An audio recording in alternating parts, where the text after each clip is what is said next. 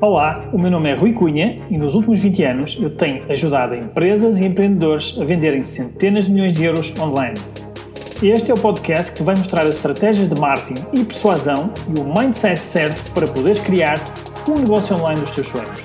Seja bem-vindo ao podcast Conversas de Escritório de um Empreendedor Online.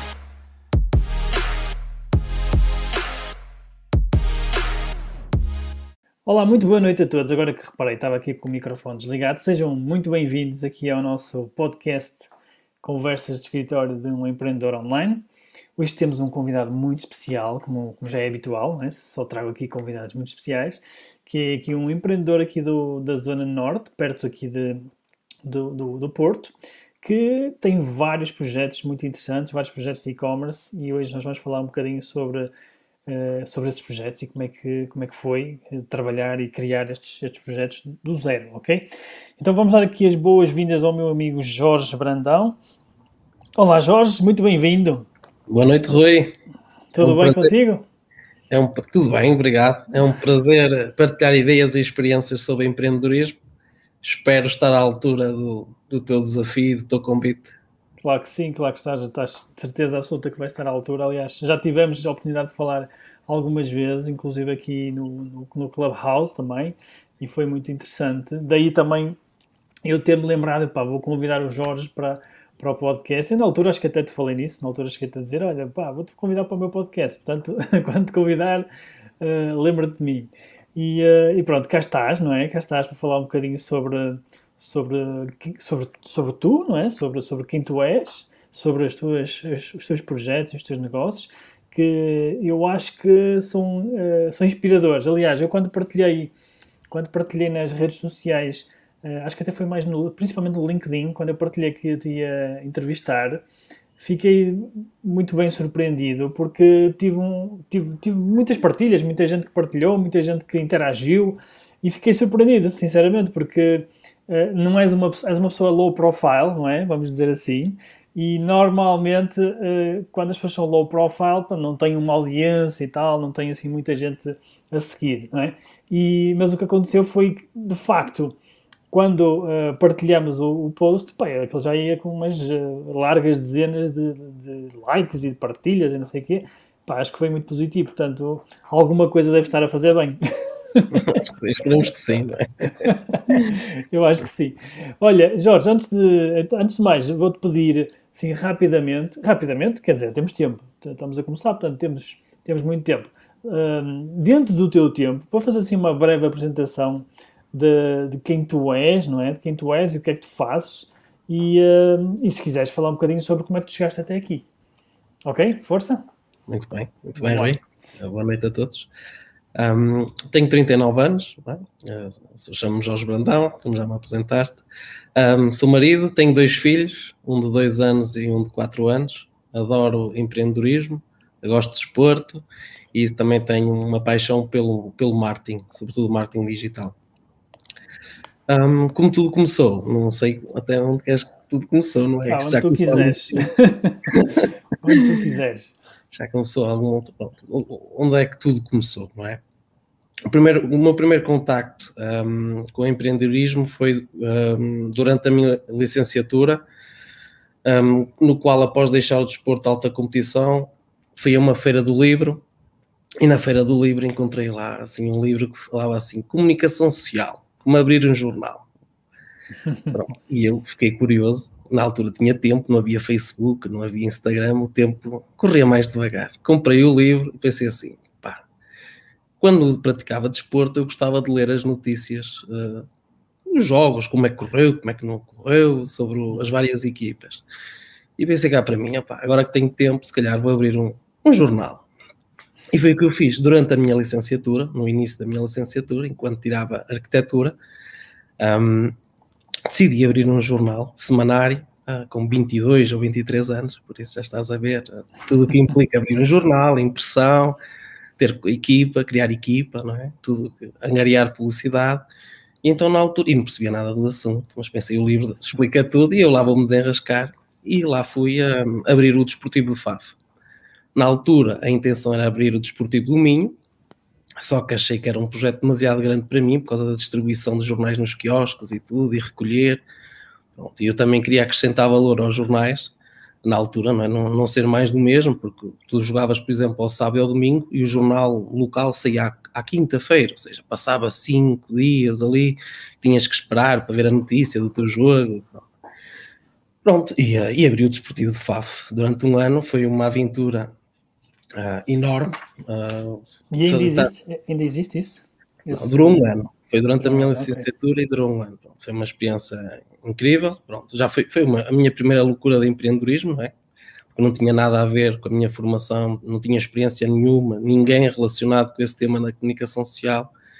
E, um, e decidi pronto, abrir um jornal desportivo. Chegamos a ter 20 e tal colaboradores, que vamos chamar de trabalho voluntário, não é? Gostavam daquilo claro. que faziam e tínhamos duas pessoas, duas, duas, dois grandes jornalistas locais sobre o desporto que, que, me apoiaram e que me ajudaram, aconselharam durante esse, esse, esse caminho, desse, essa aventura completa. Foi uma grande aventura.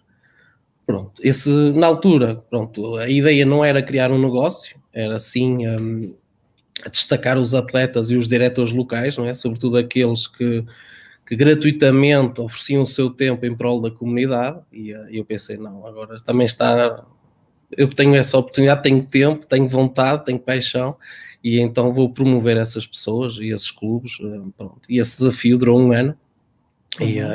e, e pronto, foi um, foi um grande desafio. Pronto, durante a licenciatura tive outros projetos, um deles também muito, muito engraçado, eu era treinador de formação e, uh, e recebi lá do, do, de um arquiteto também participava, um, uh, recebi um convite para um, entrar, para começar a trabalhar num gabinete de arquitetura. Pronto, ele perguntou-me, pronto, estás a aprender a arquitetura como, como, formação, pá, vens para lá para o gabinete, começas também a entrar no, no mercado de trabalho e perguntou-me se eu fazia 3Ds. Uhum. Eu disse assim, opá, eu dou uns toques nos 3Ds, não é? Pronto, eu, precisares eu faço. Bom, claro que na altura não sabia fazer, já tinha ouvido falar é mais outra história que fui a Bertrand Guimarães e comprei um livro tutorial, aqueles livros de, de, sim, de 3D Studio Max, lá fui eu comprar e durante uma ou duas noites toca a estudar tudo. Ele lá me enviou o projeto lá de arquitetura em AutoCAD e eu lá fiz o 3D, mas sempre, sempre gostei de aprender e, e desafios. Não, não tenho medo, não, ou pelo menos não tenho muito medo um, a desafiar-me e, e a aprender. Pronto, durante durante esse tempo um, aprendi a fazer 3Ds.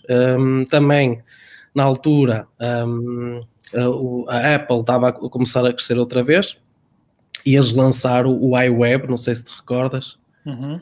Houve uma aplicação de criação de sites e o Steve Jobs prometia que qualquer pessoa podia criar o seu próprio site uh, uhum. se tivesse um computador Macintosh.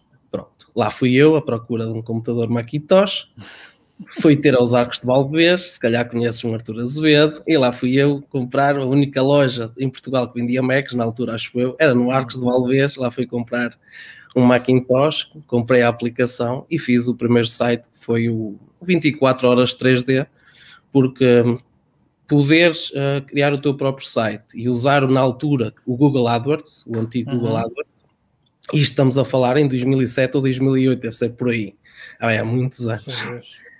E, uh, e o PayPal também estava a começar em Portugal a fazer muita publicidade. E, uh, e, pensei assim: posso chegar a todo mundo, posso chegar a todo lado e posso cobrar as pessoas por uma coisa que agora aprendi e estou a fazer 3Ds. E comecei a pôr publicidade, nomeadamente muito para o Brasil, uh, que era a nossa língua, era o mais fácil. Fiz o site, estava para Portugal e Brasil e comecei assim a ter um, alguns clientes. Portanto, estudava, um, trabalhava em part-time num gabinete de arquitetura, ainda fazia uns 3Ds pronto, para, para ganhar algum, não é? Gente, aquilo que ganhava, a gente gastava tudo naquela idade, mas pronto, reinvestia, vamos chamar, reinvestia tudo, não é? Comprava computadores, telemóveis de última geração, pronto, pronto havia essa curiosidade pela, pela, pela tecnologia, pelo, tudo, tudo o que era novo e recente. E, um, e, pronto, esse foi o primeiro contacto que eu, que eu tive com os 3Ds. A maior, aquilo que foi o clique para eu, um, para eu avançar mais com as cabeceiras, foi quando eu estive, depois de acabar a licenciatura, vim morar para Amarante, uh, pronto, com a minha mulher, compramos uma casa para recuperar, ou seja, tínhamos que fazer muitas obras, e, uh, e uh, tive a sorte, a oportunidade de contactar uma, um profissional que instalava a aspiração central, e, uh, e, na altura, como o nosso orçamento era muito reduzido, quando a gente comprou uma casa, o, o orçamento não é, vai para além daquilo que nós temos, desafiei-o, eu vais achar curioso de certeza, desafiei-o a fazer uma instalação da aspiração central, né, pedi o orçamento e disse, olha, eu troco disso por cupões AdWords. Na altura o AdWords dava muitos cupões, 75 euros, e eu peguei em 5 ou 6 cupões que se Agora já não se faz isso. Peguei em 5 ou 6 cupões AdWords e disse, está aqui o pagamento, 75 euros vezes 5 ou vezes 6, e, uh, eu faço umas campanhas no AdWords e depois aquilo fica a correr. Pronto, foi assim dois meses depois de, de, de acabar a obra, liguei-lo, é? depois de eu ter feito aquelas campanhas e deixei no modo automático, uhum. uh, liguei com ele a perguntar como é que estava, como é que estava a correr, e, um, e surpreendentemente ele respondeu: está a correr muito bem, já tive o retorno daquilo que investi em tua casa, ainda vai com metade do orçamento do, dos cupões AdWords. Eu pensei assim: opa, então os outros estão a ganhar dinheiro com a publicidade e porque é que eu pá, não, não me aventuro também nesse novo mundo? Como na altura esse contacto eh, veio de uma obra que eu estava a fazer em Passo Ferreira, um, essa obra que eu estava a fazer tinha uma habitação ao lado, que era do, do, de um amigo, era uma habitação de um amigo e tinha o sogro dele que era estufador. Daí a entrar, estávamos em, pá, em 2012, 2013, e havia uma grande crise, havia uma crise para toda a gente, sim, sim, sim. E ele desafiou-me, sabendo que eu estava a começar a promover no online, desafiou-me a vender umas cabeceiras que ele tinha lá em stock. Eu disse, ok.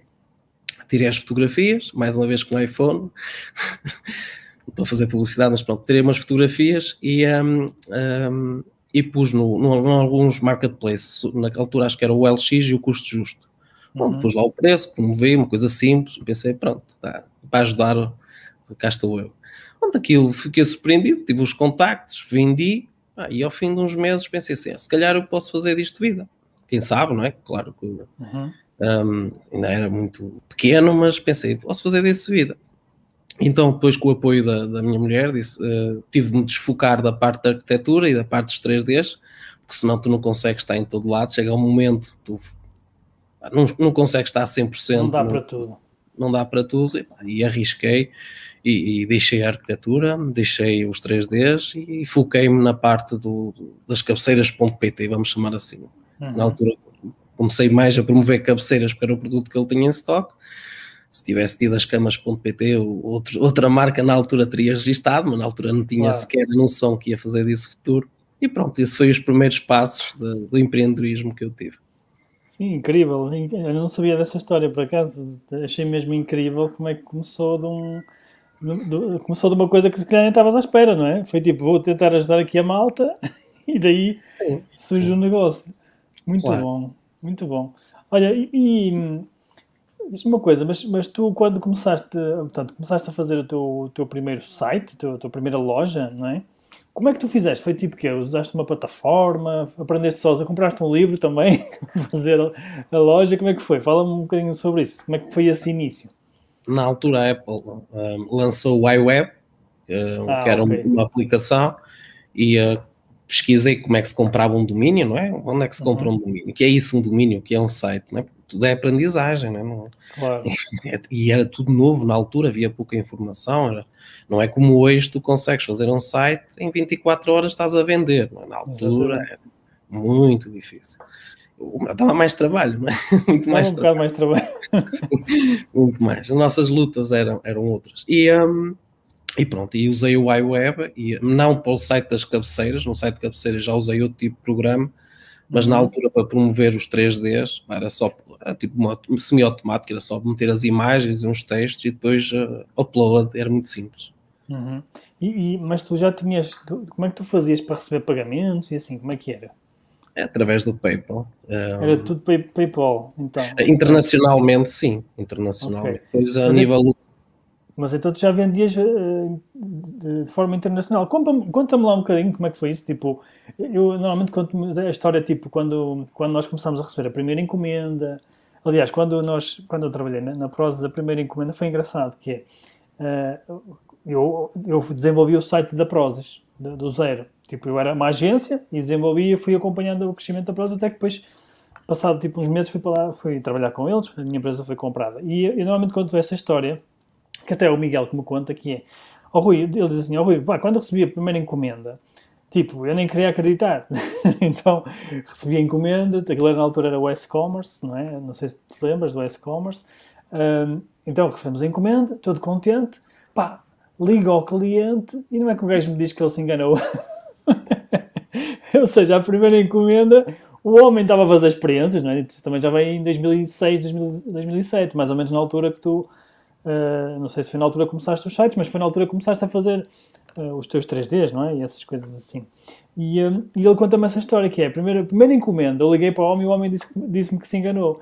Quando tiveste assim, como é que foi para ti? Foi assim? Tiveste logo, começaste logo a ter encomendas? Tiveste assim algumas histórias dessas? Como é que foi? Não sei se devo contar a história ou não, mas, mas pronto, vou contar na mesma. Já lá, nós cortámos se for preciso. A primeira encomenda é sempre uma sensação única, não é? Parece que conquistamos o um mundo. Nem Exatamente. sabemos se tínhamos bem dinheiro, a margem é tão pequena que não queremos tentar. E um, se lembro-me da primeira encomenda, penso que vendi três cabeceiras a um cliente. Três de uma vez? Tinha, tinha três cabeceiras em casa. Espetacular. Três cabeceiras quando constróis casa não tens dinheiro para tudo, não é? Claro. Eu comprei três cabeceiras em stock ao meu fornecedor e pô-las em casa. E fotografias com o ambiente do teu quarto, com, com o quarto Sim. de visitas, os dois quartos de visitas. Criei lá os lençóis, lá fotografei, pus no LX e no. E no, no, no custo. No, no, no, quanto custa? Não, não, no quanto custa, não, no custo, custo, custo justo. No custo justo e, uh, e foi contactado. Uh, as pessoas vieram a casa, agora já não me lembro se era do Porto ou não, vieram à minha casa. Elas é que vinham buscar, não é? Exatamente. Exatamente. Vieram à minha casa e, opa, vendi as três cabeceiras, compraram as três, fiquei tudo contente, não é? Ganhei ali se calhar 20 ou 30 euros na altura, 10 euros cada cabeceira, claro. mas senti que eu tinha, tinha-me saído hora milhões, não é? eu trabalho muito com paixão e entusiasmo, gosto dos projetos. Claro. E lá a minha mulher ficou sem as três cabeceiras, ficou um bocadinho, não é? E pronto, e, um, e foi a primeira, a primeira, pronto. Na altura acho que abri uma champanhe, fizemos um jantar e, e, e, o dinheiro que ganhei nem chegou para esse jantar. E, Olha, mas quanto é que valia as três cabeceiras? Só para ter uma ideia, quanto é que vendeste? Ah, bem, 70, 80 euros cada uma. Ok, boa. Era mas, é um valor, mas era um valor de 70 cada uma, já dá uns 200 e tal, 200 e tal euros, já não é um, sim, uma, sim, sim. uma encomenda assim muito baixa. Ok, e depois como é que foi? Foi tipo, como é que tu começaste a, a explorar? Ou seja, tu recebeste uma encomenda, mas depois que Continuaste a fazer vendas pelo LX? Como é que foi? Começaste a fazer outras coisas? Como é que foi esse processo? Uh, conforme o, uh, os meus fornecedores iam produzindo para outros clientes, eu ia fotografando uhum. as fotografias, ia pondo nesses, nesses marketplaces e, uh, e depois também andei a pesquisar como é que podiam criar um site mais profissional para ter as medidas, para ter uh, o catálogo de tecidos, pronto, para uhum. explicar às pessoas como é que se faz a compra. Uh, uhum. Só para teres uma ideia, eu na altura eu, eu, já havia blogs, não era o Blogspot ou como é que o Blogger, não sei. E, era do Google, eu, era do Google. E eu tinha lá, aquilo fazia, tinha um link do site para lá só para as opiniões das pessoas, para ser credível. Porque lá pois. normalmente não dava, não dava, para pagar opiniões ou algo do género. Sim, então, sim. só para dar credibilidade ao site, pronto, era tudo no início, já tinha um linkzinho para lá.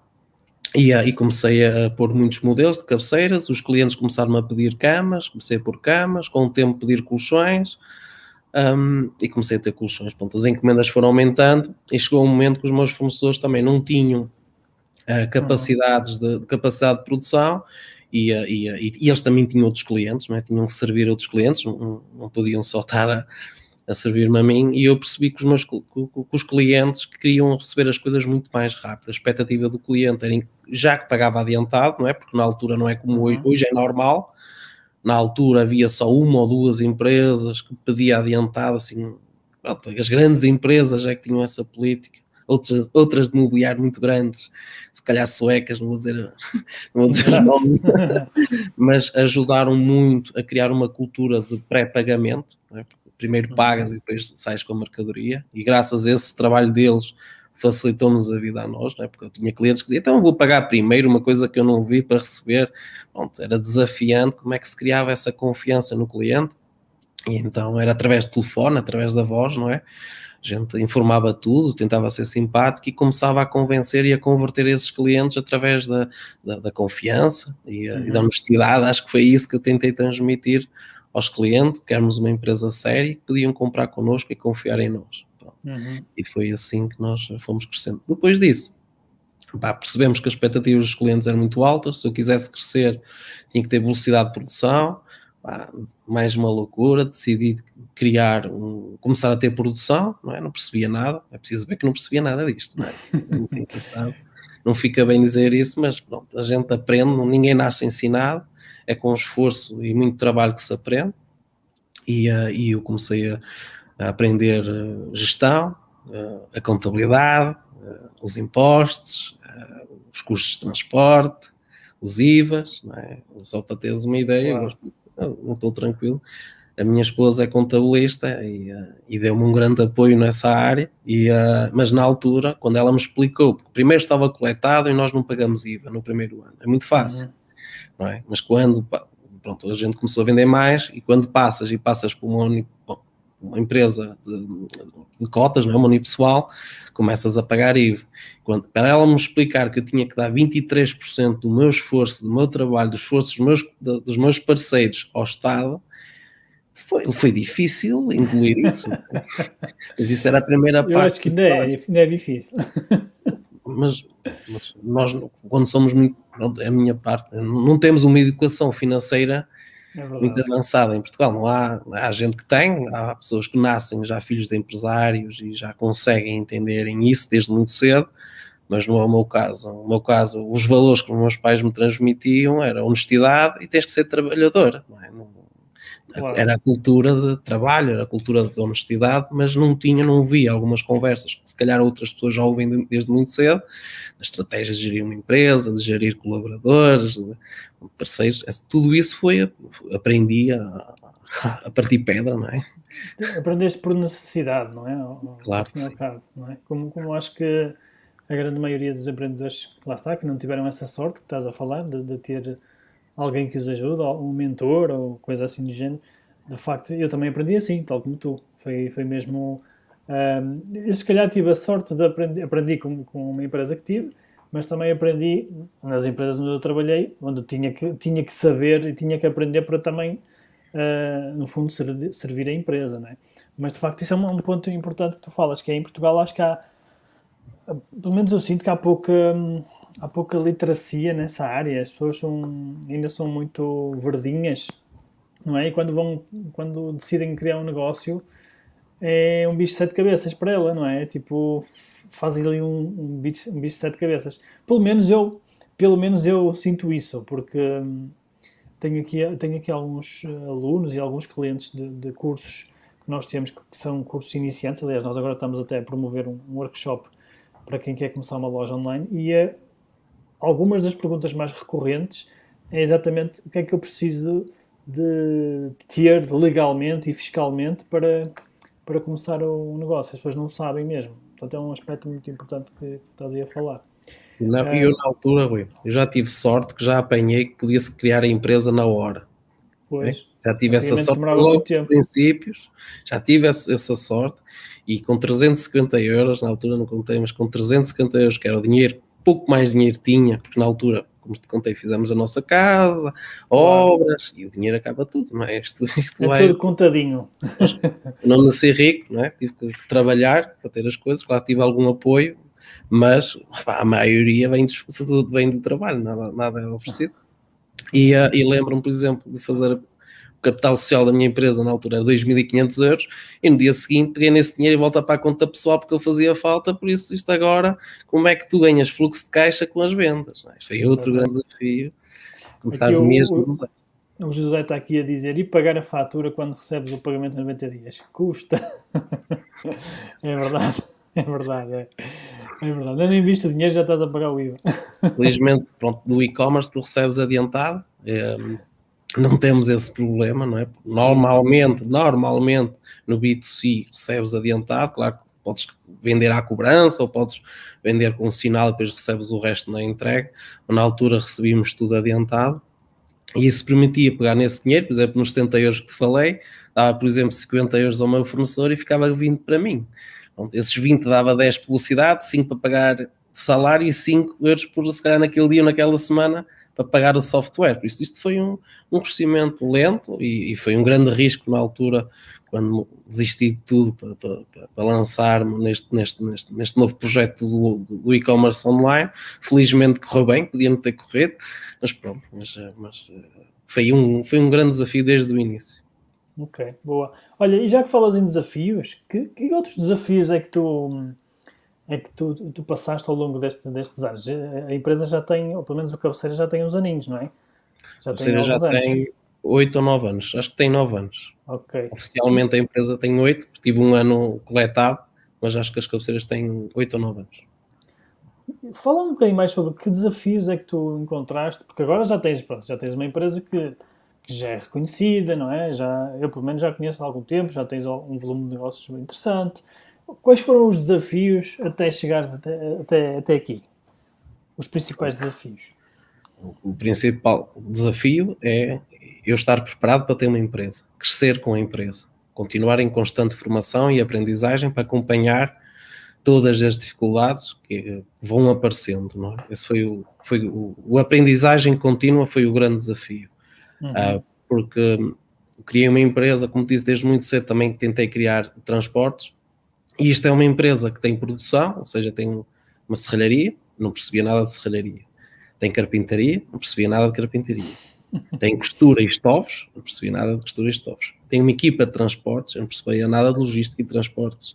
Tem uma equipa de contabilidade, felizmente fui apoiado nisso, mas também criei um departamento de marketing e, um, e começam a ser um, muitos setores que, que, que, têm que funcionar e tem que haver uma liderança que, que oriente as equipas, não é? E, e, eu tive que aprender em cada setor como é que eu poderia ser competitivo no negócio, é vendas menos despesas.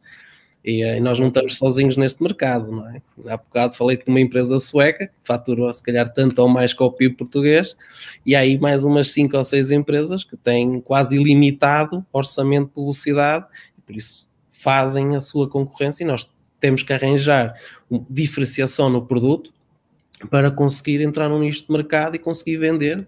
temos que ser diferenciadores, sem dúvida, e inovar uhum. em muitos produtos.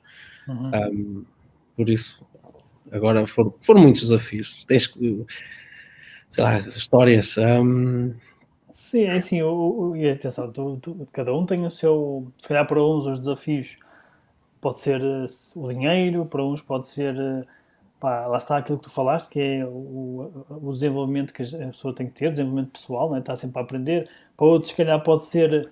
Um, pá, às vezes pode ser tipo, não tem fornecedores, não tem, eh, não, sei lá, não, não consegue ter stock. Por exemplo, nós tínhamos esse problema, muitas vezes tínhamos o problema de não conseguir ter stock suficiente. Um, ou quer que seja, ou seja, aqui a minha pergunta vai no sentido de para ti, quais é que foram os desafios e as, e as aprendizagens? O que é que tu aprendeste, não é, para além disso? O primeiro, a primeira sede que tivemos, uh, oficialmente que abrimos as portas, foi uh, no, no Tâmega, no Tâmega Park, uh, no, por baixo do IET em Amarante, onde fomos onde fui na altura, porque era sozinho, né? falo fomos, porque agora somos uma equipa grande. Sim, e, sim, sim, mas na altura, mas, na altura era, pronto, era tudo era sozinho, havia menos custos, muito menores custos fixos, não é? E eh, na altura apoiaram bastante, fizeram uma redução da renda de um pavilhão para, para abrir aqui Amarante. Uhum. Uh, o grande desafio era arranjar madeira e as estruturas aos carpinteiros uh, a preço competitivo. Eu fui pedir orçamentos a carpintarias aqui localmente, pronto, contactei os fornecedores de Passo Ferreira, eles vinham cá Amarante uma vez por mês distribuir, pronto, mas eu não conseguia ser competitivo. Eu tinha produtos de concorrentes, por exemplo, mais baratos do que eu sem ganhar nada. Então eu tive que me deslocar, tive que ir para Passo Ferreira, onde estão os fornecedores, onde estão os tecidos, onde está a espuma, onde está a madeira, onde, onde está tudo naquele setor a um preço muito mais competitivo, porque existe um negócio de escala neste setor diferente que em Amarante não é. Amarante, se calhar, era mais a metalúrgica e não tanto a parte do, do mobiliário, do, sobretudo uhum. mobiliário de estofo. Então, esse foi o primeiro desafio. Eu tive que fazer 40 km a todos os dias, pela Nacional, uma hora para lá, uma hora para cá, para não ir pela autostrada, não é? Por exemplo, a autostrada era mais um custo, no início temos pouco, e era, era muito mais vantajoso eu perder duas horas de viagem por dia do que gastar 5 ou 6 euros por dia em portagens. Ou seja, o, valia mais o, a portagem do que o meu tempo. Lá, lá saiu o dinheiro do salário, não é? com o tempo, felizmente, crescemos e o meu tempo passou a valer mais, vamos chamar assim, valer mais que o custo da portagem, e aí já pude ganhar algum conforto e fazia em 20, já faço em 20 minutos ir e vir, 20 é? para lá, 20 claro. para cá. Pronto, foi outro desafio. Outro desafio que tive foi arranjar fornecedores, porque eu não conhecia Passo Ferreira, batia à porta, ficava no meu carro, estacionava, havia estufador, batia à porta, muitos nãos, muitos nãos, e um, muitos nos diziam, olha, vem este miúdo aqui, não é? Porque eu não me lembro se tinha 29 28 na altura, coisa assim. Uma pessoa aparece num carro, aparece lá, olha, quero vender cabeceiras, tenho uma loja online, começava a rir, não é? Isto, quem és tu? Vais vender o que online? És, mas é maluco. O que é que é isto online? E, e um dos meus principais fornecedores, só a terceira, quarta vez que eu fui lá insistir e tive que comprar uma cabeceira em stock para começar a ganhar a confiança dele. Pronto.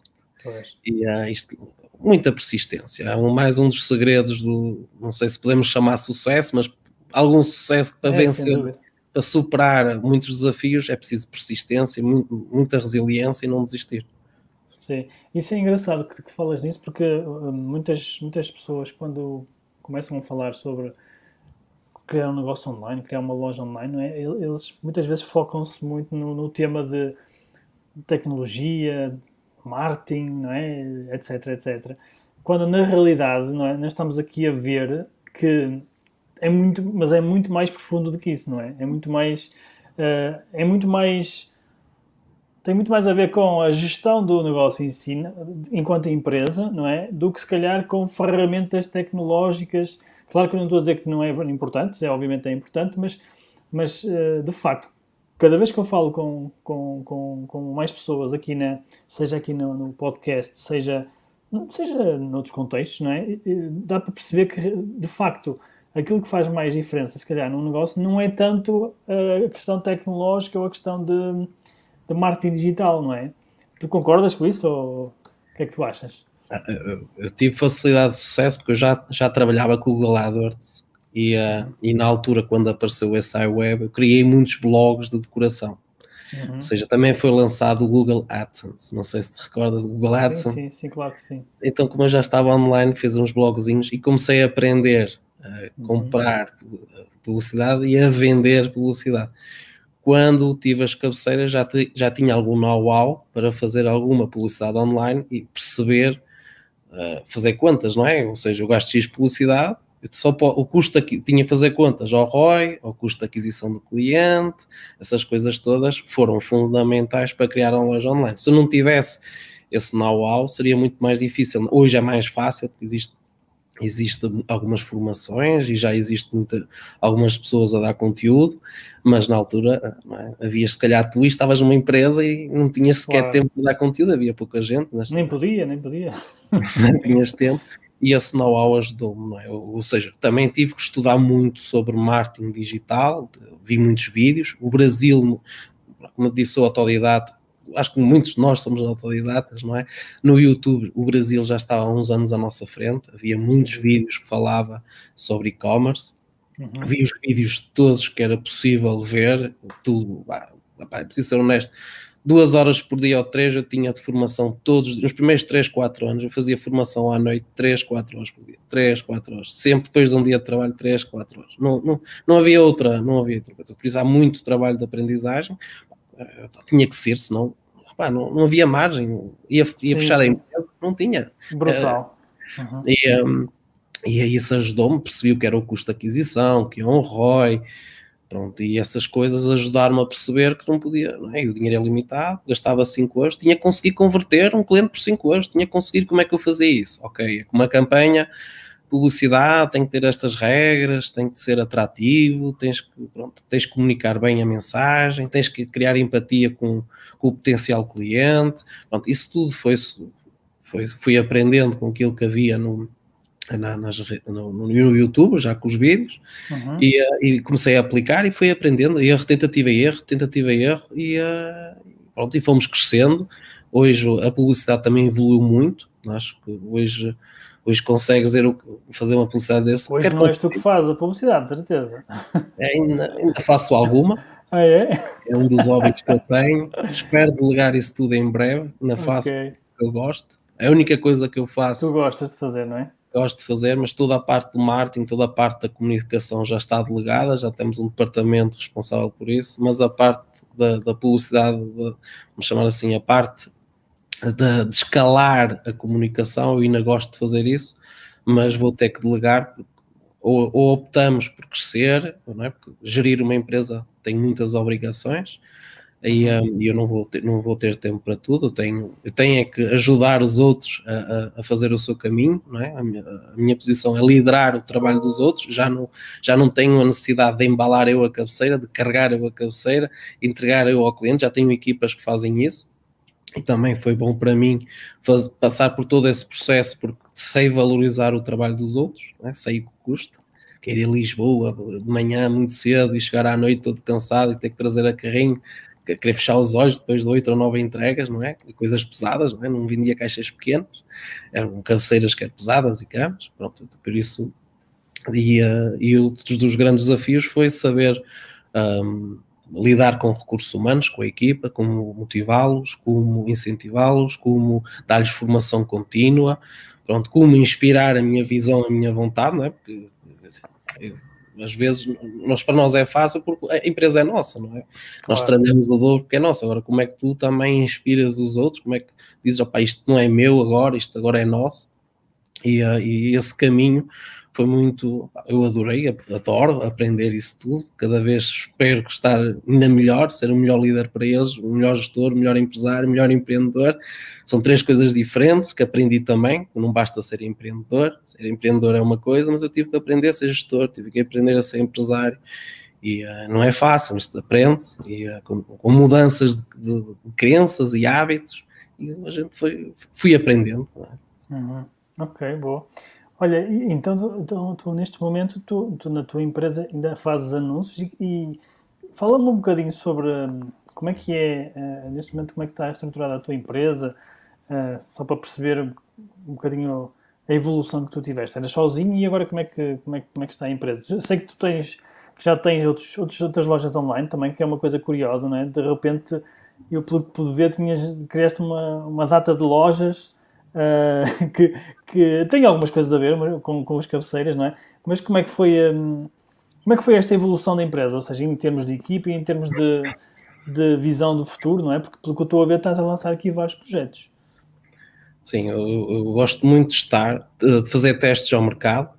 Só estar preso ao mobiliário não te ensina sobre publicidade, não te ensina sobre vendas. Tens, gosto de, de testar outros tipos de, de, negócios que são muito próximos. As almofadas.pt também é um negócio.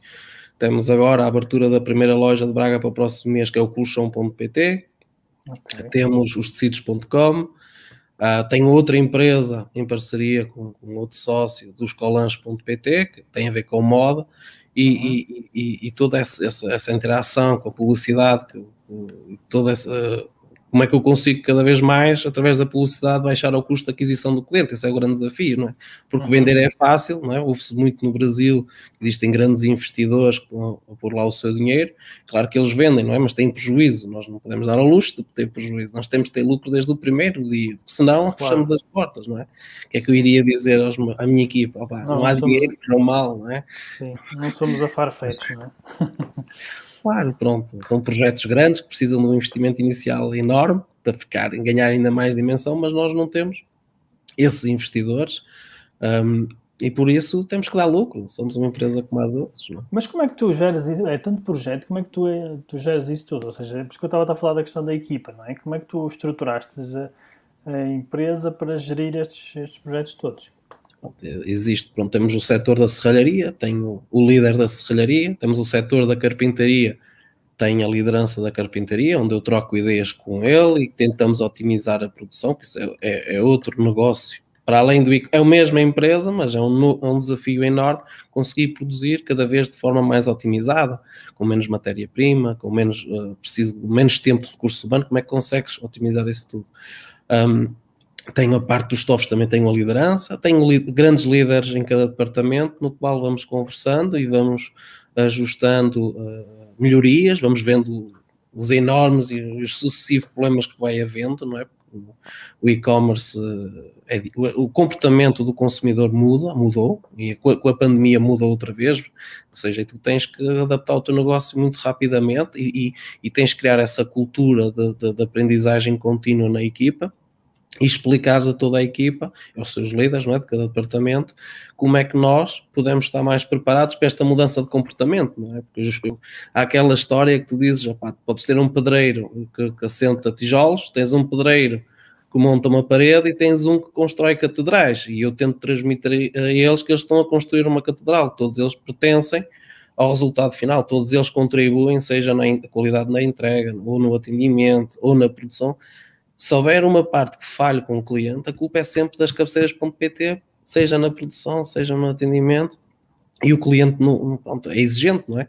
Não quer é que pagou adiantado, mais um problema, pagou adiantado, pá, é um produto que as pessoas compram também porque querem, pá, querem remodelar a sua casa, estão ansiosas por receber, e só, pá, se fraudarmos as expectativas deles, vai, é um problema, não é? Sobretudo para lojas online, se tiveres uma loja física, a pessoa vai lá reclamar à porta e foi embora. Uh, o alcance dessa reclamação é muito pequena. Duas pessoas que passaram a pé e acabou.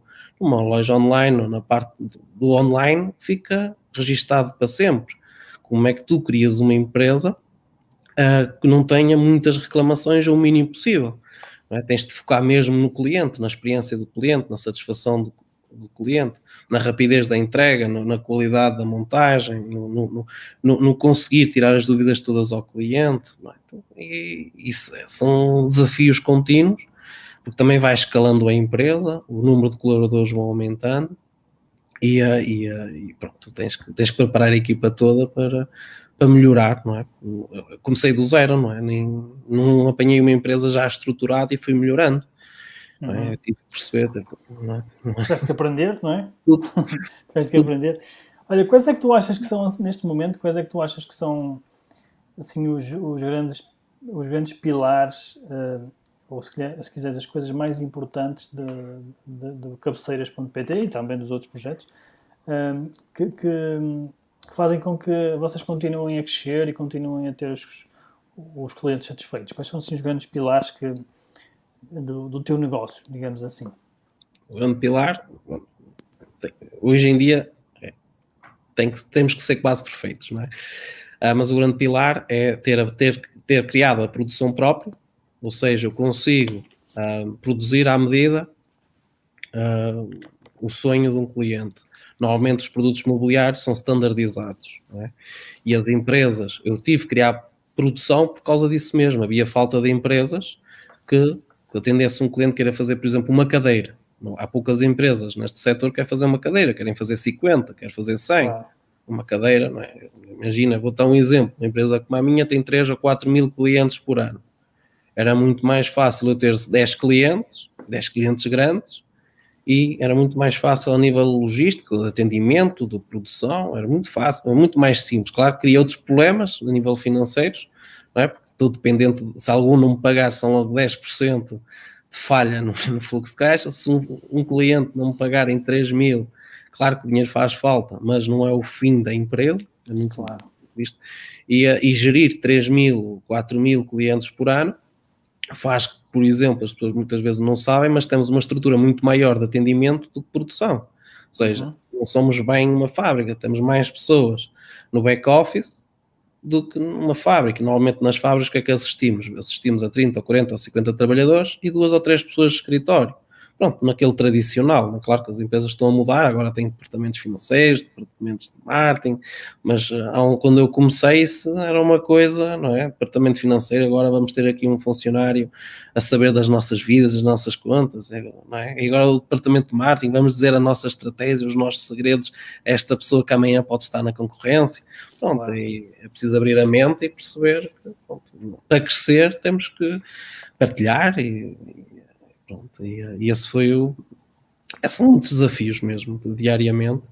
Uhum. E, eh, mas, mas pronto, e muito, muita aprendizagem, aprender com os erros, aprender rápido, Temos que aprender muito rápido. Um, e pronto. Em, ter, em, termos, de, de em termos de, de, estratégias que tu usas para, para crescer, eu não sei se podes falar de números, ficas à vontade, falas do, falas do que quiseres, não é? Ou seja, hum, eu sei que a empresa tem vindo a crescer, não é? A cabeceiras tem vindo a ganhar uma notoriedade grande e tem vindo a crescer. Hum, quais é que tu achas que são assim as principais estratégias, e mais uma vez reforço, partilhas aquilo que tu quiseres partilhar, hum, as principais estratégias, seja de marketing, seja estratégias de, de, de gestão, que te têm ajudado a, a, crescer? Alguma coisa assim que te lembres, alguma coisa que tu possas partilhar connosco? Uh, formação em marketing. No início tirei muitas formações. É preciso. Mas tu, usas, mas tu usas, desculpa interromper, mas tu usas, por exemplo, alguma, alguma ferramenta de eleição que para vocês foi tipo foi crucial? Há alguma estratégia que vocês usaram que foi, que foi crucial? O que é que podes falar sobre isso? são, é software do Facebook, não é? O, o business, o business uhum. do Facebook, do Business Ads foi fulcral, porque eu posso segmentar os meus clientes, posso ser a quem eu quero comunicar, com que idade, licenciados ou não, uh, se estão próximos ou se estão interessados no imobiliário, se casaram há pouco tempo, se vão casar, se estão noivos, podes procurar uh, os potenciais clientes, é? O Pixel, por exemplo, é, pronto, não sei se estou a falar muito tecnológico, para ti é básico, não, mas. Fala, falas o que quiseres. Ah, sei que mas, por exemplo, o. o Quem não perceber vai aprender, tem que aprender, tem que fazer como tu. O pixel do Facebook e o, e o, vamos chamar também o pixel do Google, a inteligência artificial deles hoje é, é, é fantástica. Tu só tens que dizer quem é o teu cliente e ele arranja-te. É tão simples quanto isso. Ele vai à procura. Só tens que dizer: Eu tenho aqui os meus últimos 100 clientes tenho aqui os e-mails deles, não posso falar em voz alta porque agora há o RGPD, mas pronto, vamos fazer. Mas ele agora que isso, ele permite, né, desde que esteja lá no, na política de privacidade, mas tem aqui os meus últimos 100 clientes ou 100 e-mails, ele, e ele vai identificar qual é o meu tipo de cliente, quais são os já, eu já não vou saber de nada, eu não vou dar a minha opinião, é ele que vai escolher, ele é que vai uhum. procurar tiver, para isso também é preciso ter muitas compras, porque se ele só tiver uma ou duas ou três compras, ele ainda não consegue identificar quem é o teu cliente, mas ao fim de um tempo, se lhe des a informação quem foram os teus clientes, um, ele vai conseguir encontrá-los por ti, melhor que ninguém, porque ele está a analisar toda a população portuguesa em tempo real, não, é? não há privacidade uhum. nenhuma online, toda a gente tem um número contribuinte online ou algo do género, e é uma pegada, não é? Uma pegada digital. Ele vai promover as tuas campanhas com remarketing, ele vai insistir até convencer a pessoa a comprar. Ele vai pressionar, uhum.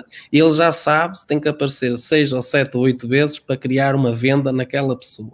Ele já sabe se aquela pessoa está muito quente, próximo de comprar, ou porque ficou muito tempo no site, ou porque andou a pesquisar determinado produto, se deve haver um modelo XPTO da cabeceira verde, ele vai promovê-la nos blogs, no, no Facebook, no YouTube, vai, vai, andar atrás desses clientes mais quentes uhum. e por isso esse trabalho cada vez mais está delegado à parte da inteligência artificial, lá a automação deles, que aprende sozinho, lá os softwares deles, e, e por isso o trabalho está muito mais facilitado. Sei que a maioria das pessoas não usam isso, nem sabem que existe um pixel sequer, nem sabem pôr o pixel dentro do site, e, uh, mas, uh, e quem desenvolve sites muitas vezes não dá, se calhar, essa orientação. Pode pôr um pixel. Eu às vezes falo com amigos, então não pões um pixel, é a coisa mais importante, tens que pôr lá o código dentro do site para rastrear todas as pessoas.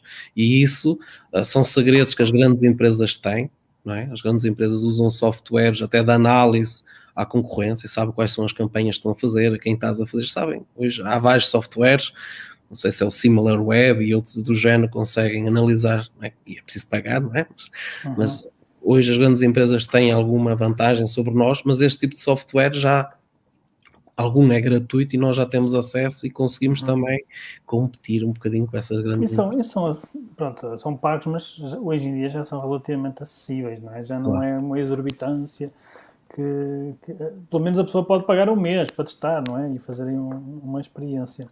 Ok, Jorge. Olha, uh, vou, vou, fazer aqui uma outra pergunta que, que a malta está aqui a colocar e algumas delas provocatórias. Vou colocar aqui uma provocatória do meu amigo José Faria, que ele, ele, agora ele é assim do norte como a gente. Então ele está a perguntar como, como lidas agora com, após o sucesso com os nãos que tiveste quanto, quando mais precisavas. e depois diz, pi, cagas. Por acaso, esta pergunta é interessante porque eu também passei por isto, sabes? Eu, eu percebo o que é que ele quer dizer, não sei se estás a entender a pergunta. Eu, eu, eu não sei se tem sucesso, eu acho que não, nisso. boa, boa. Acho que não tenho sucesso, acho que. Sim, isso é muito relativo, não é? O sucesso. Valorizo o meu percurso, porque não é fácil.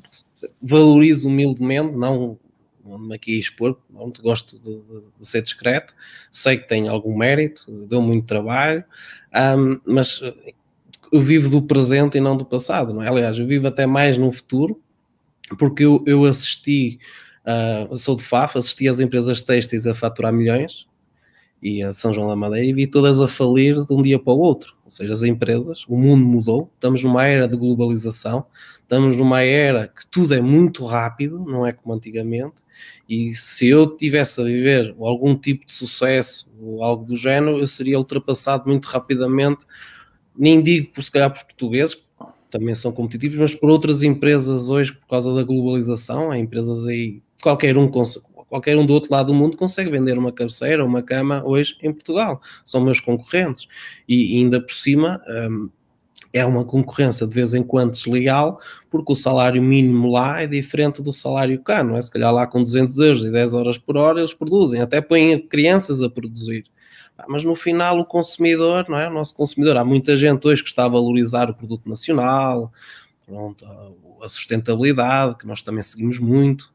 Um, mas no final o preço ainda continua a pesar muito na tomada de decisão do, dos clientes, não é? Como é que nós, como empresa, conseguimos ser competitivos e também apresentar preços e soluções, o valor, produtos de valor acrescentado para competir com essa, vamos chamar, deslealdade da globalização, não é?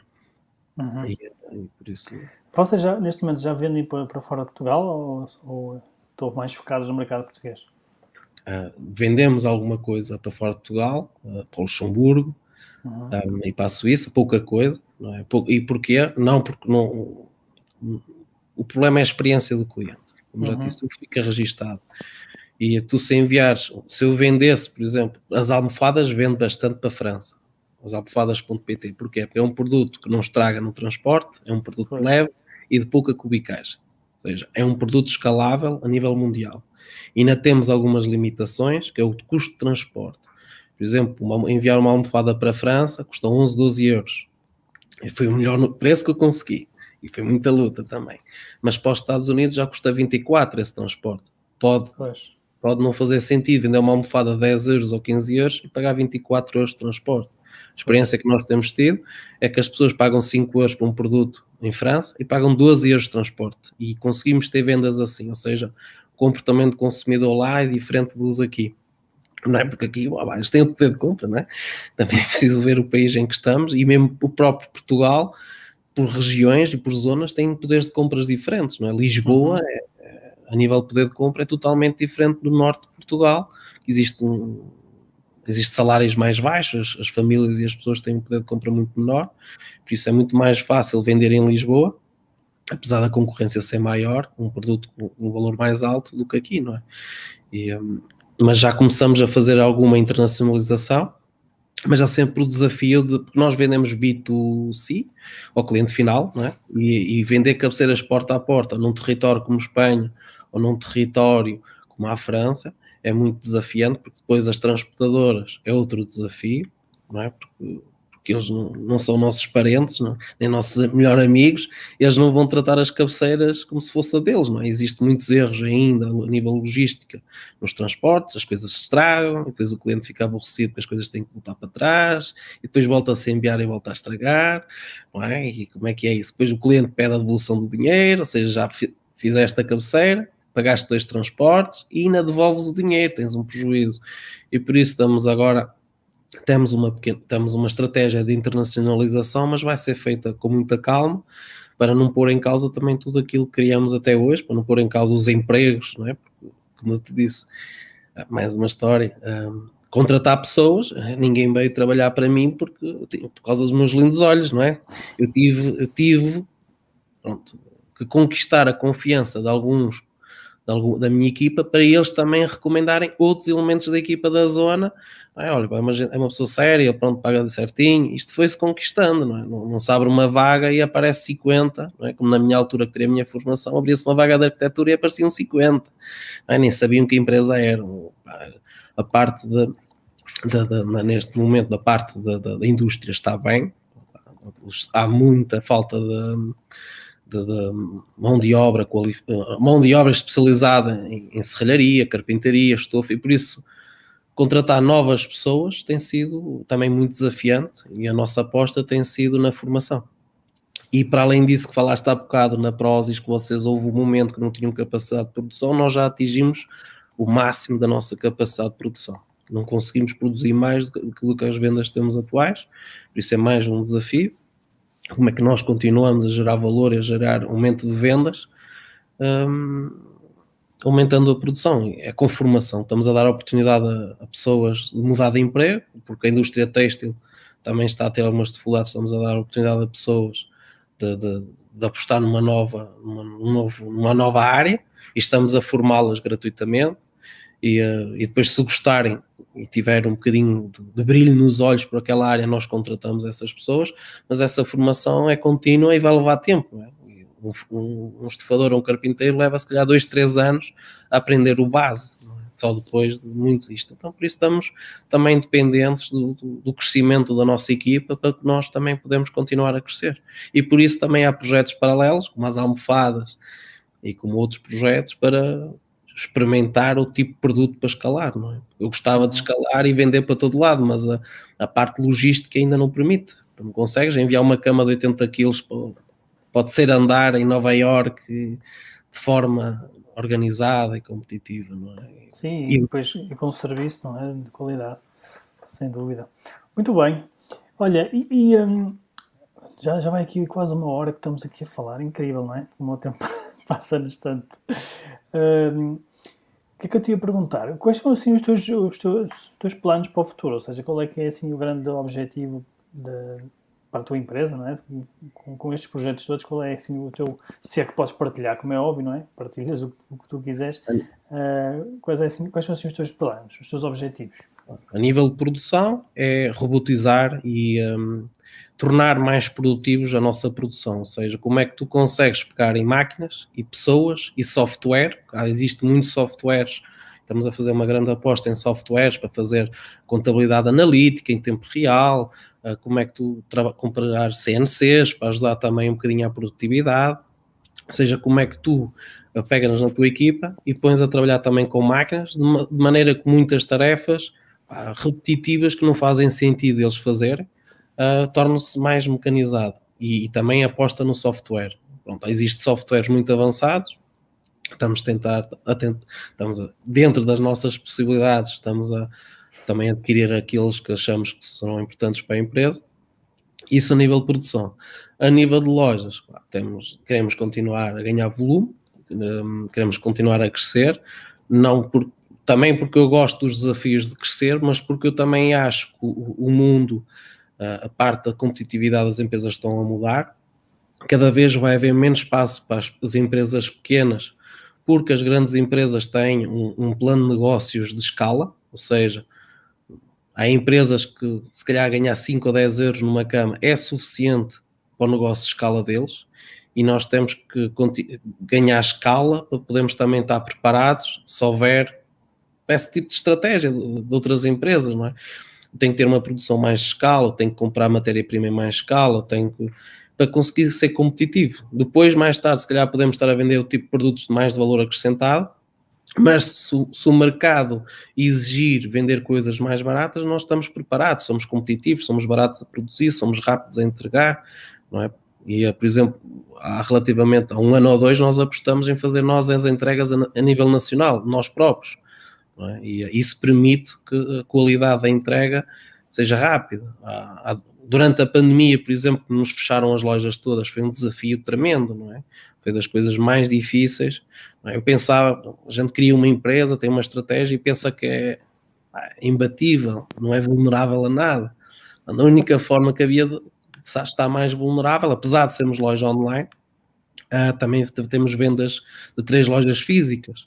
E a, e a nossa estratégia passa muito pela relação uh, nossa empresa com o consumidor a nível presencial. Nós acreditamos no online, mas não somos, eu pelo menos não tenho uma visão radical. Eu acredito que o futuro são as lojas físicas, ou seja, o presente são lojas online, o, presente são lojas online e o futuro são lojas físicas com o online. Por isso as pessoas uhum. querem ter um ponto de encontro, querem, se houver alguma, alguma dúvida ou alguma coisa que não corra bem, que se possa dirigir à loja. E por isso nós precisa, temos uma estratégia de abertura de muitas lojas físicas e também, pronto, também é o desafio de formar as pessoas que uhum. vão atender, atender, são muitos desafios, não é? E, um, e por isso nós gostávamos de criar a nível nacional uma, a marca que vamos lançar, que é o colchão.pt, gostaríamos de ser uma marca de proximidade, de produtos não tão customizados, não tão personalizados, mas mais standardizados, onde somos uma loja mais de proximidade, um, de, tipo Vorta, não sei se as pessoas conhecem a Polishop no, no, no Brasil, mas queremos ter assim, um atendimento de, de, proximidade, não é? abrimos se calhar uma loja em Bragança, aconselhamos as pessoas a comprar um colchão, aconselhamos, e não só estar nas, nas grandes cidades onde estão os grandes monstros, nas grandes empresas também, mas estar na, nas várias zonas e, um, e, experimentar essa estratégia, não é? Como uhum. eu te digo, sou muito de testes, nós temos três lojas completamente diferentes temos uma loja em Sintra, numa zona bonita, onde não passa uma pessoa durante o dia. Temos uma loja em Matosinhos, onde passa, está na, na avenida principal, que é a Avenida da, da República, onde passa muita gente. E estamos numa loja em Lisboa, numa cave. Por isso são três conceitos completamente diferentes e estudamos qual é a diferença entre custo de aquisição, loja, publicidade, qual é a relação só ter loja online ou ter loja física. Pronto. São muitos números que eu gosto de testar, porque, como eu digo, não tenho 50 lojas, não sei, não sei, ninguém me ensinou nada, não encontro livros sobre isso, não é fácil, de, aprendo pelos próprios testes. E, eh, e por isso nós gostávamos agora de, vamos testar em Braga uma loja de proximidade numa cidade mais pequena do que o Porto e apesar de ser, foi nomeada a melhor cidade para se viver, mas testar eh, em vez de Lisboa uma cidade um bocadinho mais pequena, apesar de um mercado interessante e vamos testar se funcionar vamos para se calhar Viana do Castelo. Se funcionar, vamos para Guimarães ou, ou, ou Vila Real. Gostávamos de, de, escalar esse negócio. Para além uhum. disso, temos uma outra marca que é o Capitão, que é, é promover toda aquela arte manual de fazer capitoné, que, que Passo Ferreira tem bons recursos humanos a fazer capitoné. Muitos países já nem sabem produzir ou já desistiram disso, é, são mais serviços, e gostávamos também de abrir lojas com essa marca, se calhar em Vigo ainda este ano, é, é pela proximidade, é uma internacionalização muito próxima, não é? Faz sentido, sim. E, eh, e, gostaríamos, se calhar, ir para Vigo inicialmente para começarmos a aprender, é? porque vamos cometer muitos erros. Há erros conforme cometemos também na criação desta empresa. É, fomos aprendendo rápido, não é? Porque senão fica caro é, é, é fazer que se aprende, não é? E, um, e pronto, temos, ah, tenho, acho que podemos crescer. Uh, temos é que ser sustentáveis, não, não defraudar os clientes, não defraudar os nossos fornecedores, não defraudar a nossa equipa, porque é preciso pagar salários, é preciso pagar fornecedores, não é só ter vontade e querer e eu arrisco e depois isto, não, é preciso hoje os pés bem assentos no chão, já não sou sozinho como no início, não é? no início era fácil, se eu não ganhasse dinheiro, chegava a ver a da minha mulher, olha, correu mal, não? É Vais ter que me manter. É isso. Olha, e, olha, olha Jorge, um, Antes de, de, passar aqui para, para, algumas perguntas da malta, vou só fazer mais uma, uma, questão e depois vou deixar que as pessoas. Tenho aqui algumas perguntas já para te fazer. Uma, mas a pergunta que eu queria fazer era, hum, era a seguinte: que, quais são os, os, os, principais erros ou os maiores erros que tu vês? Tu, tu, tu conheces outras, outros empreendedores, outros empresários mas quais são assim, os principais? E, estou a falar mais no que toca ao e-commerce, ok? No, no, que toca ao e-commerce e esta área mais de digital. Uh, os principais erros que tu vês os outros empreendedores ou outros empresários a cometerem nesta área? Já, já tens alguma experiência nisto, acho que já, acho que já podes falar uh, sobre isso. O principal erro é queremos fazer as coisas sozinhos. Pronto. Acho que as pessoas não devem fazer as coisas sozinhas. Para que é que tu vais fazer 10 vezes mais esforço se podes tirar uma pequena formação, ser aconselhado? Pá, eu sei que o dinheiro é pouco no início, é verdade, mas, mas, mas torna-se muito mais difícil a caminhada se fomos sozinhos. Partilhar as nossas ideias, já sei que toda, há muitos aí que dizem que não devemos partilhar as nossas ideias. Eu acho que devemos partilhar para que outras pessoas nos aconselhem. Vamos ouvir muitas palavras desencorajadoras, não é? porque é que vais sair do teu espaço claro. de conforto, porque é que vais mudar de área, isso é impossível, isso é difícil, esquece, isso não é para ti. Mas pronto, se, se gostares de fazer aquilo, se acreditares mesmo em ti e, e queres arriscar, não é? Se as pessoas, uhum. outras, foi o que eu fiz, pá, acreditava em mim e, e, disse assim: o pior que pode acontecer é o como estou agora, falhei, pronto, ok, muda. E, e acho que eu, é querer fazer as coisas sozinhos e há, hoje em dia há muito pedir o aconselhamento, a, contabilidade, ir reunir uma hora por mês ou três em três meses e falar com o contabilista, explicar quais são os impostos que vou pagar se, ou o que é que é isto, ou pedir conselhos a outros empresários que já estão mais à frente, não ter vergonha, perguntar. Perguntar é a solução. As pessoas têm vergonha de perguntar. Vivemos uma cultura, acho que muita gente tem. Vai, se perguntar, vou mostrar que sou ignorante. Não, se não perguntares, não aprendes. Acho que é outro erro das pessoas.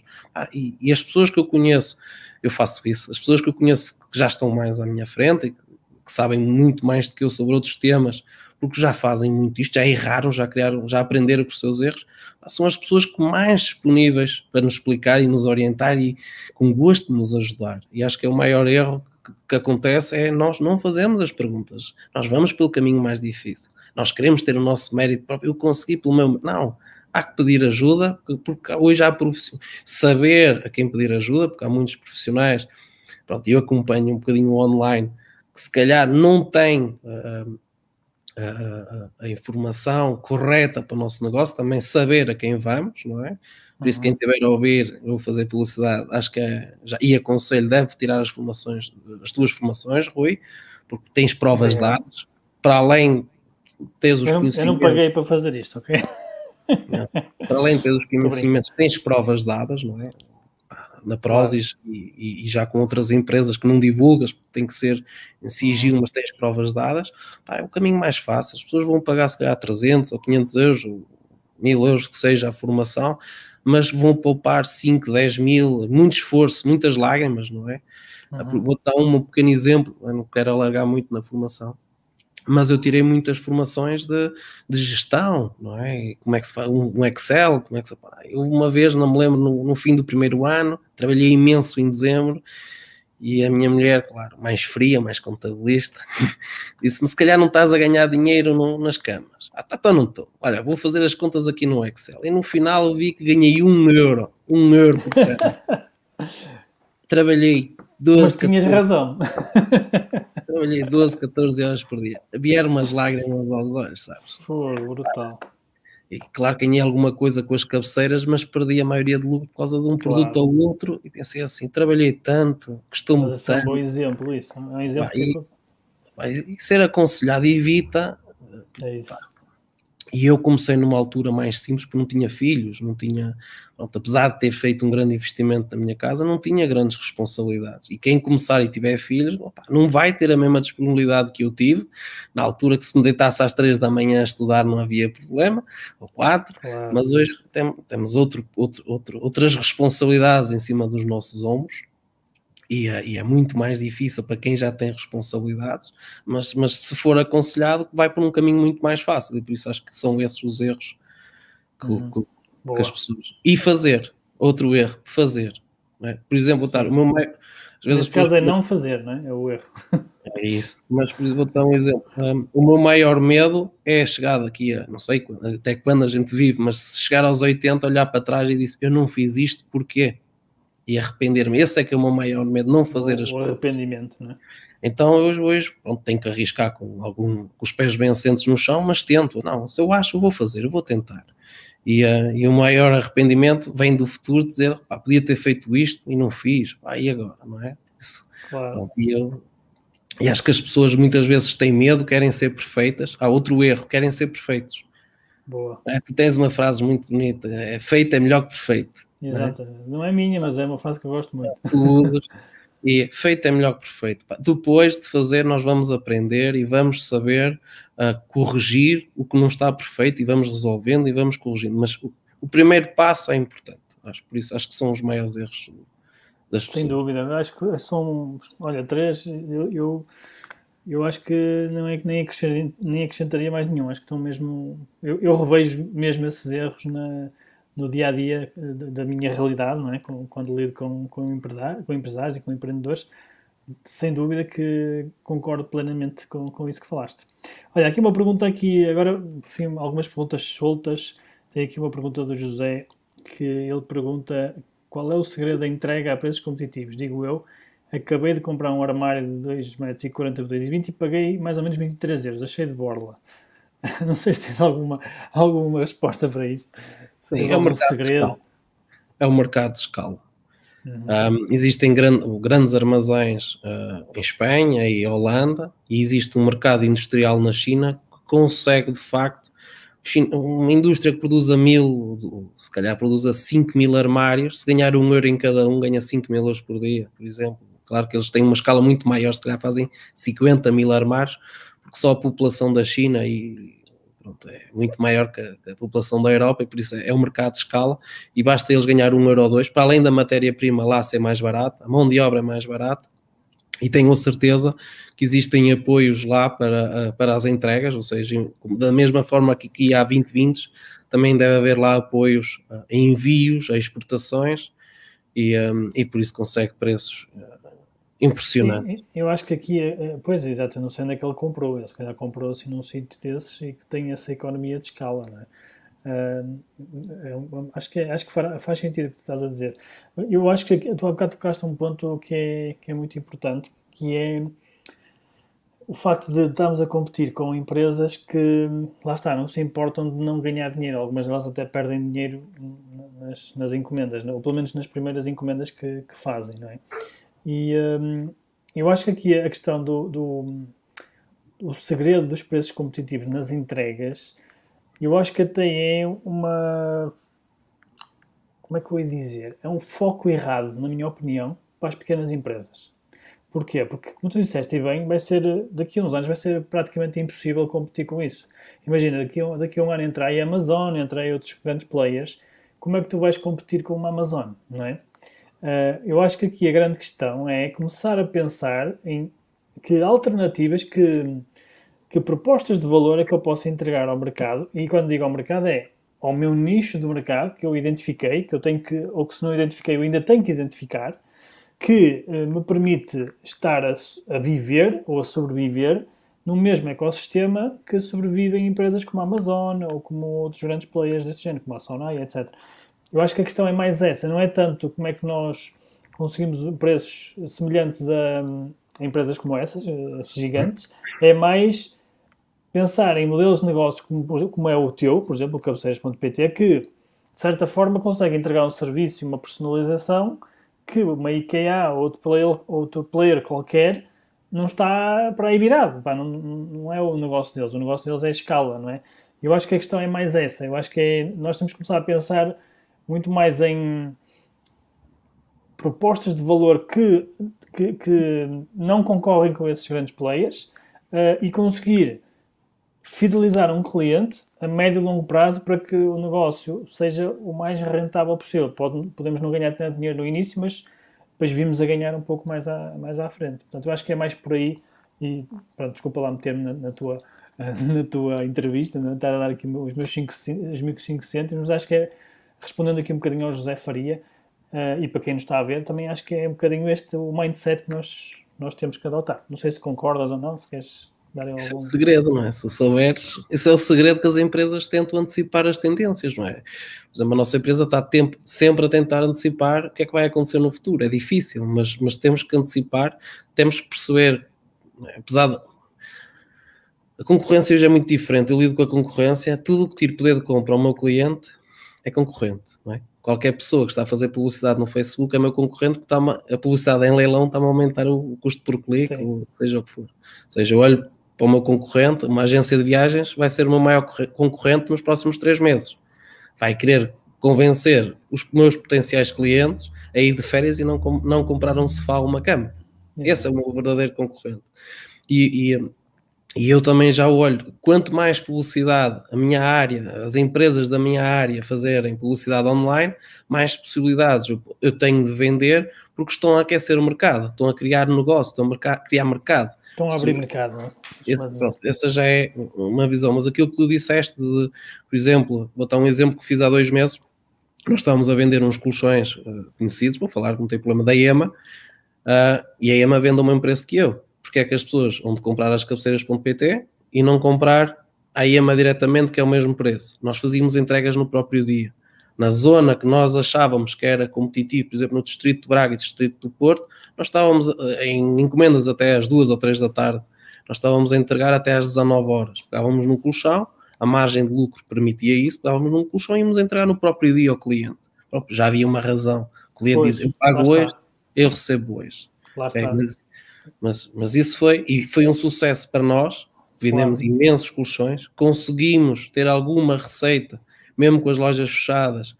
Pronto, que é uma empresa com, está em grande crescimento, uhum. essa empresa está em grande crescimento e fez também uma grande campanha publicitária e nós também crescemos com eles e conseguimos ter algumas claro. receitas. Bom, foi a estratégia. E, e, abriste, ou seja, eles abriram o caminho. Mas agora disseste uma coisa muito importante, lá está, que é a questão de o que tu fizeste foi uh, aquilo que eu estava a dizer, que é, uh, se calhar não disse de uma forma explícita, mas agora de uma forma muito explícita, o que tu fizeste foi escolheste as tuas batalhas. Tu escolheste exatamente o campo de batalha onde tu podias ser melhor que os outros. Que era o que eu estava a falar em relação às Amazonas e outras empresas de, de, da vida. Se tu escolhes um campo de batalha onde tu não tens hipótese, opa, não, não vale a pena, não é? Agora, se tu escolhes um campo de batalha, como tu falaste agora, que é eu consigo garantir que entrega em 24 horas e um preço competitivo, opa, então estás a ser inteligente, estás a escolher um campo de batalha onde tu tens, e quando por campo de batalha pode-se entender também nicho de mercado, por exemplo, não é? Uh, onde tu tens uh, muito mais capacidade de entrega do que estes grandes concorrentes, percebes? Portanto, eu acho que tocaste exatamente no, no, no ponto. Aliás, eu até recomendo um livro, se, se, recomendo a ti, Jorge, e recomendo a toda a gente que está a ouvir isto que é, eu li há uns anos atrás, parece 5 ou 6 anos atrás, um livro, por acaso nunca mais, não sei onde é que ele anda, ou perdi, ou não sei o que é que aconteceu, que chama-se um, Inbound, acho que é Inbound E-Commerce, ou melhor, Inbound Commerce, ok? Que é um livro que, que ironicamente, eu comprei na Amazon e que o, o subtítulo é How to Sell, uh, How to Sell Better Than Amazon. Como vender melhor que a Amazon. E comprei esse livro na Amazon, foi engraçado. mas, mas, de facto o livro é muito bom e, e, fala neste paradigma, porque este paradigma que nós estamos a viver agora, que é um paradigma que se calhar em Portugal está a começar a ficar mais, mais uh, visível, está mais atual, não é? Uh, este paradigma já estava a acontecer há 6 ou 7 anos atrás nos Estados Unidos. Por isso que eu li esse livro na altura e para mim foi um, uma abertura de mente brutal. Que fala exatamente nisto que eu estou a falar, que é como é que tu combates, como é que tu competes com empresas gigantes uh, como estas, não é? Como a Amazon, como grupos Sonai, etc. Grandes, grandes grupos empresariais. Ou, por exemplo, olha, o José diz que comprou na Conforama, que é outro grande grupo também. Portanto, como é que tu competes com isso? E, e eu não vou estar aqui a fazer um, um, spoiler, não é, do livro, vocês podem ler o livro, mas uma das coisas é exatamente isto que eu estava a falar, é escolher o campo de batalha e posicionar-te com aquilo que tu consegues ser melhor que os outros, porque aí mesmo que eles tenham um preço mais baixo, uh, mas se tu estás a entregar algo melhor que eles, que às vezes o preço não é tudo, o preço é importante, mas é só uma variável, não é?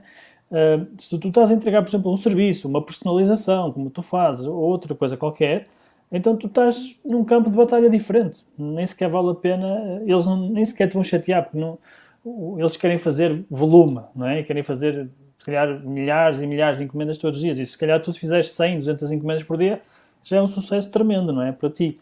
Portanto, acho que é um bocado também pensarmos nisso, principalmente para quem, uh, uh, para quem está agora a, a começar, uh, já posicionar-se já dessa forma, já começar a pensar como é que vai entrar no mercado uh, inbound commerce, João. Uh, como é que se vai posicionar no mercado? E também para quem já tem empresas que está a sentir a pressão, quem já tem empresas, quero, quero dizer quem já tem e-commerce há algum tempo, como tu tens, não é? Que já está a sentir, de certa forma, alguma pressão do mercado, começar a posicionar-se de uma maneira diferente, não é? Começar já a fazer ajustes de estratégia para, uh, para ter, lá está, uma vantagem no mercado, para, para se colocar numa, numa posição vantajosa uh, e depois não ficar em maus, em maus lençóis, porque o que vai acontecer é que se não fizer nada vai ficar em maus lençóis daqui a uns anos, não tem hipótese, não é?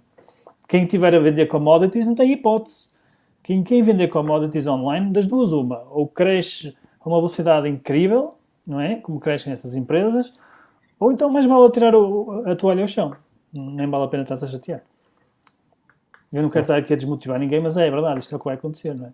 É, produtos diferenciadores uh, e, uh, e, e, uh, e, acho que o mercado no futuro também vai dar valor a, a tudo o que é produzido a nível nacional. Acho que sim, as pessoas vão dar valor ao que é produzido localmente, o que consiga gerar emprego local, não é? Se as pessoas comprarem produtos nacionais, daqui a um ano o salário deles vai aumentar porque o dinheiro circula cá dentro, não é? Claro que não é muito publicitado, isso não é promovido já por, por muita gente, mas quanto mais o dinheiro circular cá dentro, é? mais, eh, mais nós vamos ganhar com isso. É? Uhum. Os nossos, indiretamente os nossos salários vão subir. Vamos ter uhum. emprego, vai haver menos emprego. Pronto, e, eh, e, acho que no futuro isso vai ser promovido, tal como a McDonald's hoje já se calhar compra carne nacional, percebeu isso, e se calhar daqui a uns anos eh, muitas empresas internacionais compram internamente muitos produtos porque é a única forma de conseguir conquistar os novos, os futuros consumidores. As pessoas vão estar em alerta, não vão, vão estar mais, vão, vão aprender com o tempo também, não é? Claro, e, sem dúvida, sem dúvida. Olha, Jorge, eh, já vai quase uma hora e meia, uma hora e vinte, eh, e acho que se calhar vamos, vamos dar aqui por concluída a nossa, a nossa conversa, que estava, estava muito boa, mas de certeza que toda a gente também tem mais que fazer, eu pelo menos tenho, e também para respeitar aqui um bocado o teu tempo e, e o tempo das pessoas que nos estão a ver, um, ehm, ia-te pedir apenas para tu deixares aqui duas mensagens, uma delas é uma mensagem que é tipo, o que é que tu dirias, não é? O que é que tu dirias a alguém ou que mensagem gostarias de deixar a alguém que, que nos está a ver e que está neste momento se calhar a começar, ok? Que mensagem é que tu deixarias? E, um, e a segunda era eh, se, se as pessoas quiserem contactar ou assim, como é que elas podem fazer, se elas podem, sei lá, se tens alguma rede social, se pode ser por e-mail, ou se, ou se não queres ser chateado, se não quiseres ser chateado também não há problema. Não, as pessoas, se precisar às vezes de um aconselhamento, eu também tive muita ajuda, fui procurá-la, não é? mas uhum. podem me encontrar no Facebook, no Instagram, no LinkedIn, é? procuram uhum. por Jorge Brandão e cabeceiras.pt, se calhar vai ser mais fácil. É mais senão... rápido. Sim, vou pôr aqui o site mais uma vez. E, um, e o conselho, o conselho que vou dar, foi uma, foi uma frase que eu gostei muito, é para as pessoas investirem na, na educação, na, na, sua formação, porque há uma frase que eu gosto que é, que é mais ou menos a seguinte: se achas que, que a educação é cara, experimenta a ignorância. É? Exatamente. A ignorância fica-nos a, a média Muito mais caro. É? Por isso, é o maior conselho que posso dar às pessoas que que, investam nelas e, uh, e, que procurem ser o mais felizes possíveis também. Também tento arranjar o equilíbrio, não é? é preciso ser feliz, senão não, também não iluminamos o caminho dos outros, não é? À nossa volta. Sim, sim, sim. Ninguém tá, quer estar connosco, se não se formos sempre virrentos, temos que estar bem dispostos e por isso. E... Olha, e já agora aproveito que falas nisso e, e também te pergunto, um, que é uma pergunta que eu fiz na última live que eu acho que foi interessante, que é o que é que tu fazes para uh, recarregar as baterias, não é? Porque uma pessoa como, como tu e como não, qualquer empreendedor, não é? Acho eu, tem um, um, estilo de vida intenso, não é? O que é que tu fazes, tipo, para recarregar baterias? Ou se fazes, sei lá, se ao meio do dia fazes alguma coisa, ou se de vez em quando, sei lá, vais para o meio do monte e isolas-te. Tens, assim, alguma coisa, algum hobby, alguma coisa que tu faças para recarregar, para tu rapidamente ficares mais equilibrado? Vejo vídeos de motivação no YouTube. É, na altura okay. havia muitos, não é? Hoje já consigo controlar muito mais as minhas angústias e ansiedades. Uh, mas antes da pandemia, costumava tirar a sexta-feira, não trabalhava à sexta-feira. Sexta-feira era o meu dia, era um tipo de trabalho também, mas era um dia que eu ia inovar, ia pesquisar, ia procurar coisas como se fosse como aquele tempo que eu tinha no início. Tinha, trabalhavas dois, três dias, mas os outros dois tinhas folga porque o negócio não era pequeno. Sim. Pesquisar, pesquisar, ver o que existe, o que, é está a acontecer. Hoje, com a pandemia, pá, tenho menos tempo, uh, vou tentar ganhar outra vez esse dia, mas pá, a pandemia obrigou-me, a mim, pelo menos, e acho que a muitos outros empresários, estar mais atentos, ou seja, não somos invencíveis e por isso tudo, todas as pequenas coisas que não estão bem na empresa temos que corrigi-los. Não é? É, é, isso, é isso que eu estou a tentar, corrigir pequenas coisas, que somando umas atrás das outras são muito, é muita coisa, e por isso estou a tentar corrigir e uh, estou a dedicar muito desse tempo. Uhum. Um, mas, uh, e astronomia, gosto de comer. Boa, boa. Tu há bocado disseste que eras desportista, nem perguntei de que é. Era de que é? De futebol? É, fui atleta profissional de futebol. Pronto, uh, ok. E um, no clube pequeno, claro. E, e, agora fazes desporto ainda, assim, para espairecer ou nem por isso? Antes da pandemia, todas as segundas-feiras de manhã ia jogar ténis. E vou tentar voltar a jogar ténis de manhã. E paddle, não jogas paddle? Opa, ainda não, ainda não. não. Ainda não. Pronto, se jogasses ia jogar contigo uma vez. Assim, o ténis já não é comigo. Claro. E, eh, e, pronto, e gosto, quando há, por exemplo, uma, quando um dia corre menos bem, pá, tento fazer uma coisa com a minha família, ir jantar fora, pá, relaxar, né? relaxar, passar tempo com os meus filhos ou passear a pé, mesmo para carregar as energias, porque, porque a pressão é grande hoje em dia, não é? Hoje tens a responsabilidade de ser, eu tenho a responsabilidade de ser pai de família, estamos a viver numa pandemia e tenho muita gente para, para, cuidar e a responsabilidade de ser empresário já não é que sejam muitos, mas são 30 e tal pessoas, somos 30 e tal pessoas, e, eh, e tenho que é mais uma responsabilidade. Já, é, já pesa, já pesa. Sim, sim. Então já são pesa. muita coisa ao mesmo tempo e temos de estar. Nós somos as únicas pessoas que não podem ter momentos baixos, não é?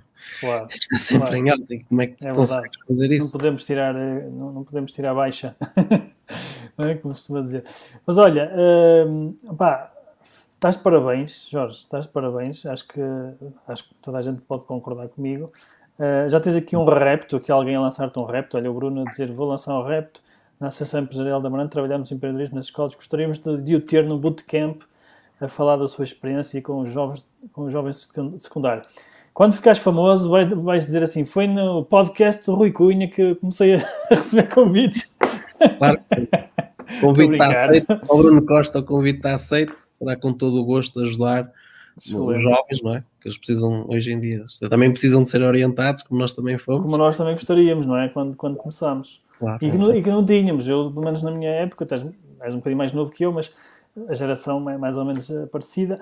E de facto, quando eu comecei, pá, eu conto muitas vezes esta história. Eu não tinha livros, eu não tinha podcast, eu não tinha cursos, eu não tinha uh, artigos e blogs e blá blá blá como existem hoje. Era, eu tinha assim um calhamaço, um livro grosso, que era, que era do software que eu lia, que foi como tu, mais ou menos parecido. E era assim que eu aprendi e comecei a, a, fazer as minhas primeiras, meus primeiros sites. Uh, e, e pá, demorava tipo 3 meses, quando agora se calhar demorava um dia, porque não, pá, não havia recursos, não é? Como tu há bocado estavas a falar.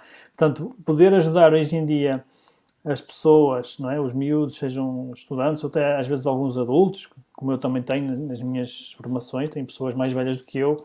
Tenho engraçado, tenho uma história engraçada de uma senhora que tem não sei que idade é que ela tem, mas deve ter perto dos 60 ou, ou por aí, uh, que tem inclusive uh, problemas visuais, ela vê muito mal e, um, e, é impressionante como é que nós, com o nosso know-how e com as ferramentas que nós temos hoje em dia, conseguimos, esta senhora, sem perceber nada de nada, conseguiu lançar a sua loja online sozinha, com a minha ajuda, com a minha ajuda, é, com o curso que eu fiz. E ela, ela, inclusive, usa alto contraste. Não sei se ela está aí a ver, ela bocado estava aí, acho eu que é a Gabriela, uh, usa um monitor de alto contraste. Por exemplo, nós estamos a ver o nosso monitor, não é? Normal, branco e letras. Ela não, ela tem que usar um monitor de alto contraste, que é tudo preto, letras gigantes, é? Eh, com alto, alto, alto contraste, e consiga desenvolver uma loja online.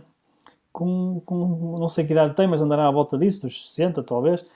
Ou seja, é incrível o que hoje em dia é possível fazer, até o que a tecnologia faz, não é? o que Uh, o know-how que está disponível hoje em dia na, na internet uh, permite as pessoas fazerem, é? Se nós tivéssemos isso há uns anos atrás, calhar onde é que nós já estávamos? e o networking que se faz nessas formações. E o networking também, é verdade. É, partilhando ideias, não é? Ali quase um confessionário, 10 é pessoas é a, formação a confessar, eu tenho este problema, tenho aquele. Olha, está aí a Gabriela, estava a falar nela, a Gabriela, cá está, é, é, estava mesmo a falar da, da, da Gabriela. Parabéns à Gabriela. Parabéns, Gabriela, sem dúvida. Eu acho que a Gabriela é que está de parabéns.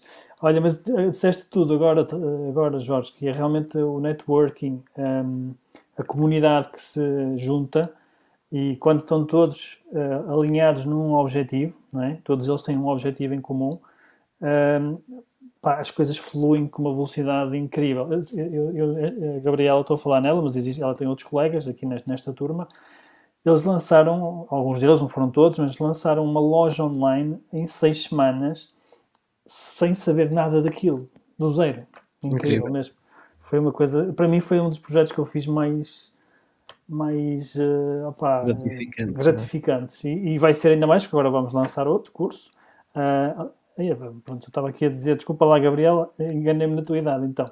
Isso tem a ver, isso tem a ver com, já sei o que é que se passa, que a Gabriela, ela quando se põe na câmara, põe-se sempre com a, com a, janela por trás e eu só vejo um, um, um, um como é que se diz, uma, uma mancha preta, tipo, não consigo ver a cara, não consigo ver nada.